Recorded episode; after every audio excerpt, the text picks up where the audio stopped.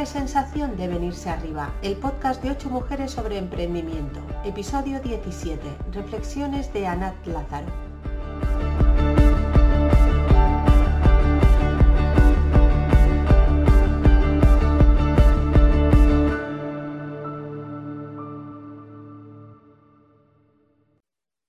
Hola, hola.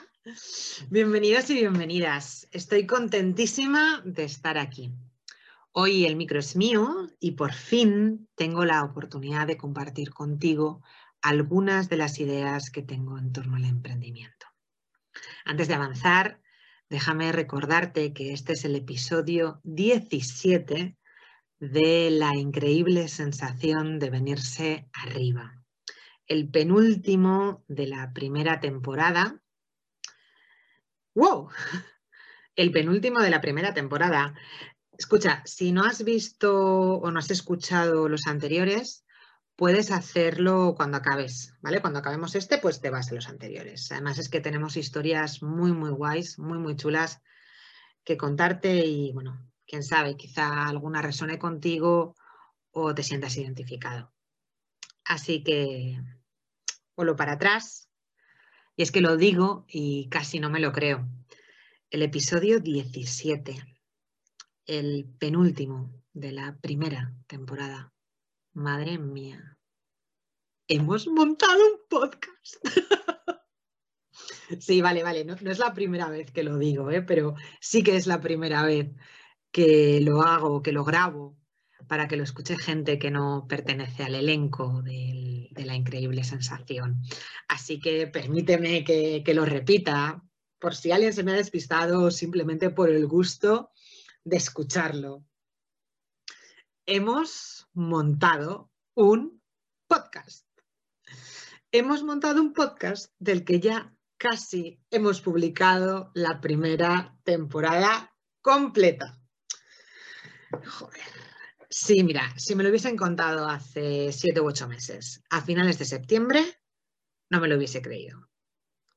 Y eso que para entonces pues mis cosas ya estaban empaquetadas y caminito a Alemania. Entonces mi cabeza estaba pues abierta a cualquier tipo de posibilidad.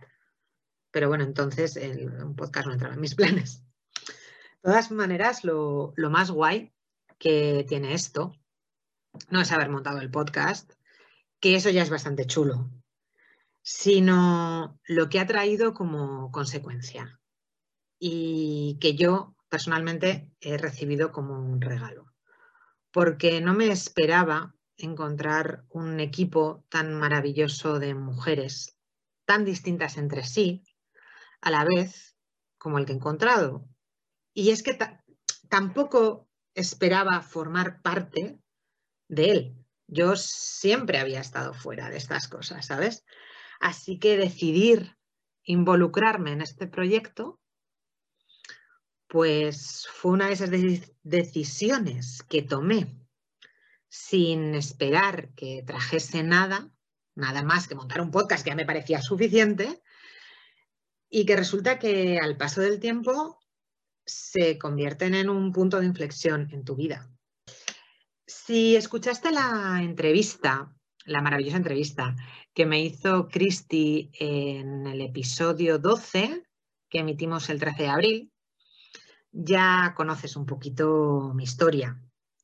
Ya sabes que soy una mujer expatriada en Alemania que ha decidido emprender por amor. Si te fijas, he dicho emprender por amor, no emprender por Alemania, ni expatriarme por amor. Porque yo emprendo por amor. igual me dices, ¿qué? a ver, ¿cómo es eso de que se emprende por amor? ¿Tu novio, tu pareja tiene una empresa y tú emprendes con él? No.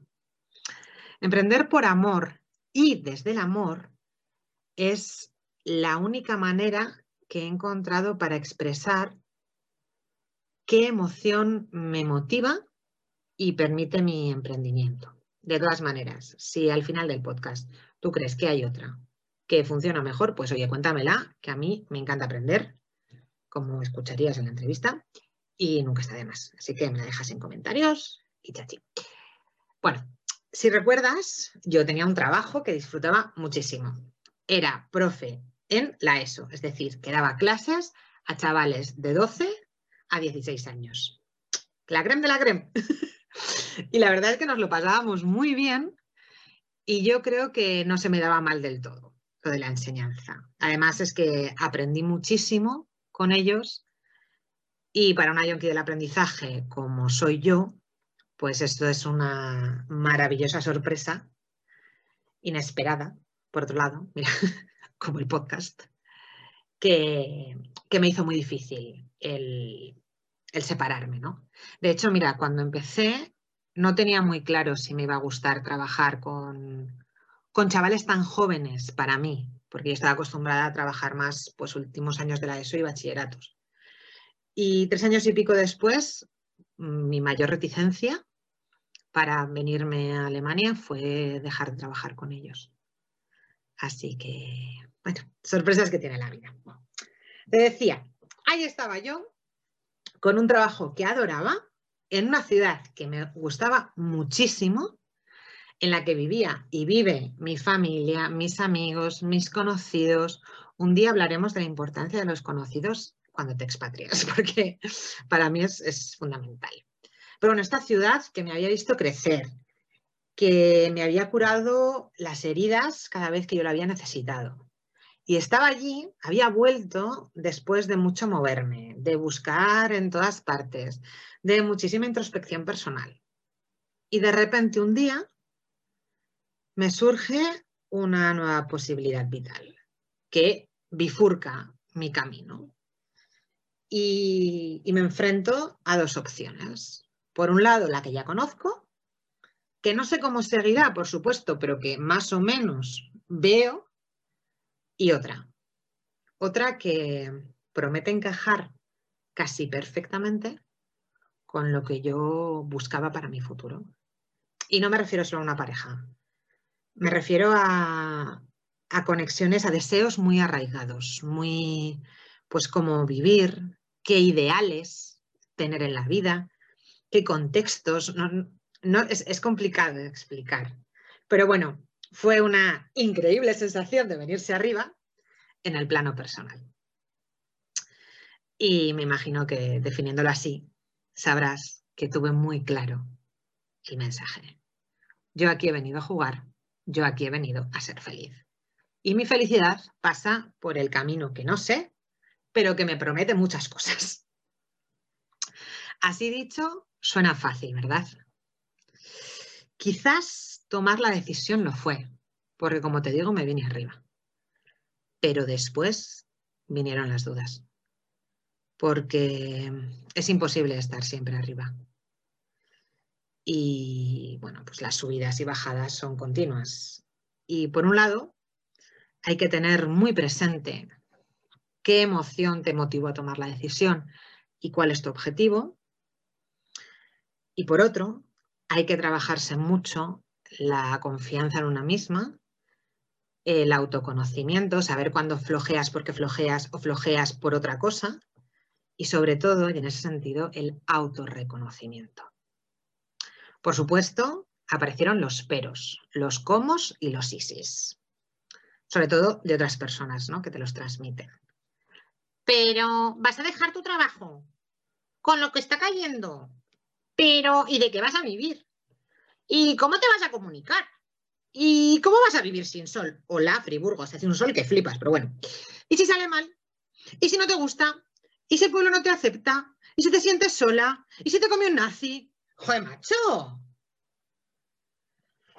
Pues, pues easy, easy, easy. Los ISIS son la parte más fácil de responder, porque basta con no escucharlos, con ignorarlos, porque se pueden ignorar. Pero para el resto es importante tener mejores respuestas que la de oídos sordos. Y necesitamos un plan. Y eso hice.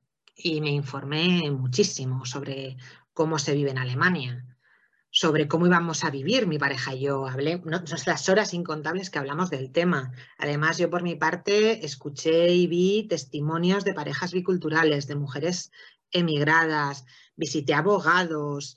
Eh, cuando venía a Alemania preguntaba aquí, decir, hice todo lo que se me ocurrió, todo, absolutamente todo. Y cuando llegó el momento de decidir sobre la pasta, el parnel, el money, los euros, las pesetas, pues me informé igual igual, de qué posibilidades tenía para ser profesora, qué necesidades, qué... Claro, porque al final ser docente era el empleo más lógico. En mi caso, ¿no? Yo, acababa, yo dejaba un trabajo de docencia, pues lo lógico es que siguiera. Y digamos que el asunto, bueno, pues requería mucho papeleo y muchas fases intermedias que retrasaban el empezar a ingresar dinero. Así que lo puse en pausa, decidí que iba a buscar otras vías y luego, bueno, pues ya veremos lo que pasa en el futuro. Pero claro, al desaparecer esa opción laboral natural, lógica, me planteé mm, por primera vez desde que tengo memoria, que sé que pronto, cómo quería vivir la vida, es decir, mi vida. Y en este caso, la vida de expatriada. La gente que viváis lejos de vuestro lugar de origen, quizás sabéis a lo que me refiero las ganas de volver de visita, de, quedar con tu gente que está allí, a veces se come cualquier momento de descanso que tengas y las vacaciones dejan de ser vacaciones porque son solo volver a casa. Pero bueno, como todo en la vida, la experiencia es un grado y haber vivido en diferentes lugares, pues me ha dado ya afortunadamente algunas tablas para saber qué es importante para mí. No estaba dispuesta a conformarme como había hecho muchas otras veces cuando vivía en el extranjero, de no pensar, de volver a casa en todas las vacaciones, siempre en vacaciones, de cada, o sea, cada tres meses estar aquí. Sin embargo, sí que tuve claro que la posibilidad de ir a Zaragoza en cualquier momento, sin tener que esperar a feriados largos, a pillar cuatro días o un puente, una semana, pues era un requisito innegociable. Y siendo así, solo encontré una opción, emprender. y una vez que decides esto, que tampoco es fácil, porque tienes que trabajarte muchas cosas, pues la siguiente pregunta es obvia. ¿En qué emprendo?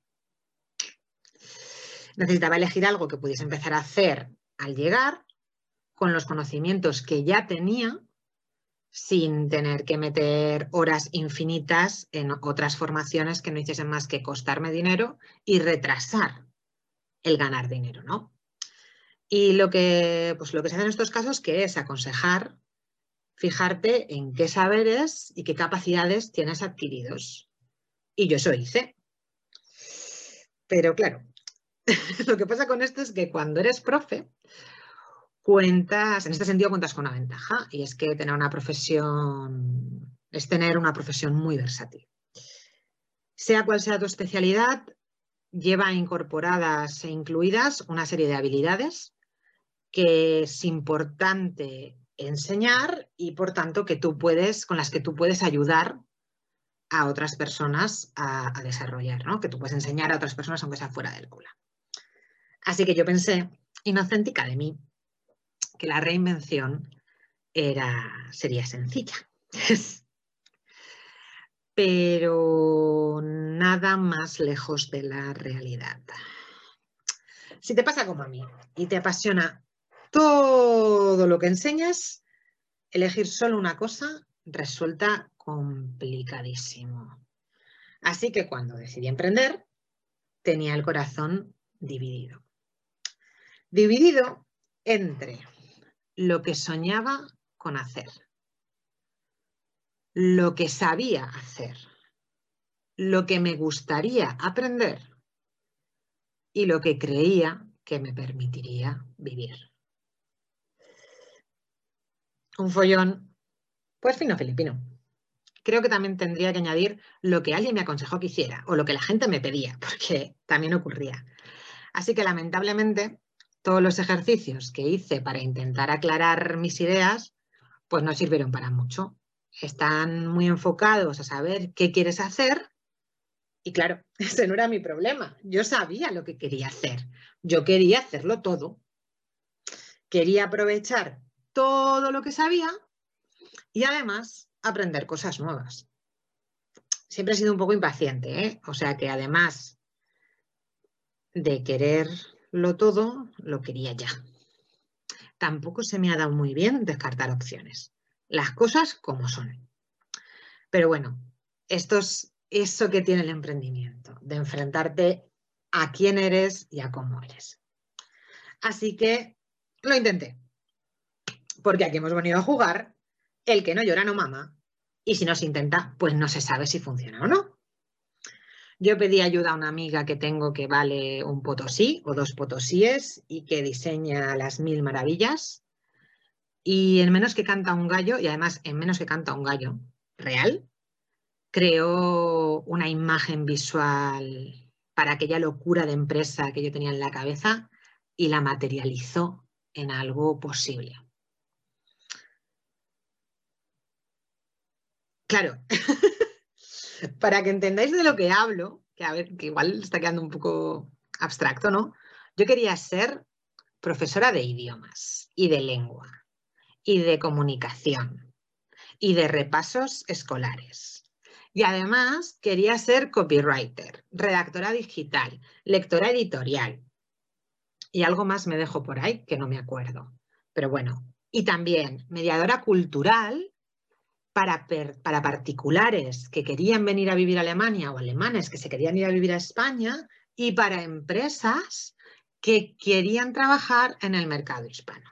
Así que, con este follón, el plan de negocio en una mano y la imagen de marca en otro, me encontré con una pequeñísima dificultad. Y es que a la hora de unir todo en un único mensaje, aquello no funcionaba. Yo era incapaz de definir a qué me dedicaba, porque me dedicaba a demasiadas cosas. Así que cada vez que me presentaban a gente nueva o acudía a un evento de networking en el que conoces a diferentes emprendedores y, compartes tus expertise, ¿no? tus, tus saberes hacer, pues mi empresa era una diferente. Entonces, unificar mis tres objetivos en una única vía de comunicación no fluía. Y para mí, en aquel momento, dividirlas no era una opción. De hecho, sigue sin serlo.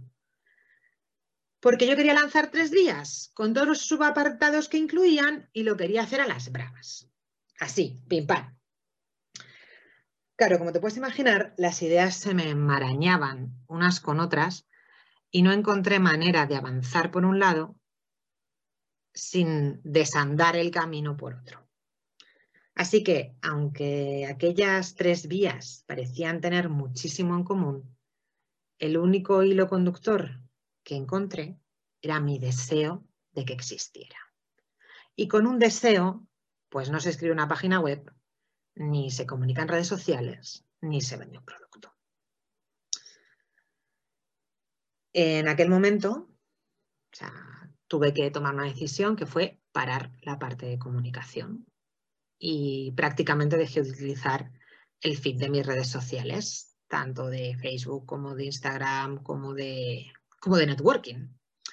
Eso sí, mientras seguí trabajando en los encargos que me iban llegando y fui probando qué definición de empresa me encajaba más. Para eso he pasado días hablando conmigo misma, imaginando y construyendo otros proyectos, uno de ellos este. Y no sé las veces que me he replanteado cómo iba a ser mi emprendimiento. ¿Qué quería hacer? No sé la cantidad de pedruscos, de peñascos enormes que han aparecido en mi cabeza impidiendo el siguiente paso. Y de hecho lo siguen haciendo. Lo que pasa es que pues una aprende y a veces son un poquito más pequeños. Y es que cada vez tengo más armas, porque cada vez tengo más claro cuál es mi camino. Y bueno, eh, ya sabéis que al principio el estado mental, al principio el emprendimiento es básico. Después supongo que también, ¿eh? pero no sé por qué no he llegado. Yo de momento de primeras hay que estar muy centrada y sobre todo intentar estar muy alineada con lo que una quiere y con lo que una cree. Y así, paso a paso, poco a poco, sin dejar de trabajar en lo que me iban pidiendo y en las cosas que iba ofreciendo, en otras cosas que yo veía que era una necesidad y que iba ofreciendo, pues he ido amueblando mi habitación propia con las cosas, los valores, las ideas que son importantes para mí. He peleado creencias relacionadas con el marketing, el dinero, la riqueza, con la socialización, conmigo misma y, no sé cuántas cosas más. He observado qué me siento cómoda haciendo y he intentado crear algo que responda, además de a todo eso, a mis valores. Y sigo peleando, sigo creando y de momento no me echo rica, ni siquiera gano lo que estaba en mis planes. A duras penas pago cada mes el seguro médico, que digamos en España podría ser equivalente a la cuota de autónomos. Y bueno, no es la mejor situación, pero disfruto cada paso como si fuera el primero, como, como si estuviera continuamente arriba. Y sobre todo, reconozco mi esfuerzo y mi empeño. Por eso digo que emprendo por amor y desde el amor. El amor a lo que he sido, a lo que soy y a lo que quiero ser. Sé perfectamente que este camino, que este es un camino largo. Y de hecho, llego tarde a mis objetivos del primer trimestre que acabó en marzo. Pero no por ello voy a renunciar. De momento, este es el camino que quiero para mí y no renuncio a mí. Ítaca es mi promesa y navego las aguas de un viaje largo lleno de tormentas, curvas y peñascos. Llegamos al final del episodio 17 de la increíble sensación de venirse arriba, donde habéis escuchado algunas de las ideas sobre el emprendimiento de Anat Lázaro, una de las ocho creadoras de este podcast por y para mujeres. Nos encantará leer vuestros comentarios y recibiros en nuestro blog y redes sociales. Os dejamos los links en la descripción.